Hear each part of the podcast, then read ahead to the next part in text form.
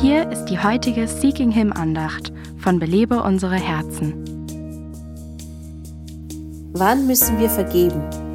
Jesus sagte dazu, wenn ihr dasteht und betet, so vergebt, wenn ihr etwas gegen jemand habt, damit auch euer Vater im Himmel euch eure Verfehlungen vergibt. Wenn ihr dasteht und betet. Wenn du zum Gottesdienst gehst, wenn du in einer Gebetsversammlung bist oder gerade deine stille Zeit machst, gibt es da eine Sache, die dir in den Sinn kommt? Gibt es einen ungelösten Konflikt, der dein Gespräch mit dem Herrn hindert?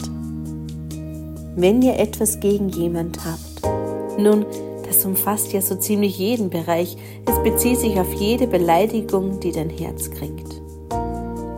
Jesus sagt in etwa, wenn du anfängst mit deinem himmlischen Vater zu sprechen und dann fällt dir ein, dass du etwas gegen jemanden hast, dann vergib dieser Person, bevor du mit dem Gebet fortfährst.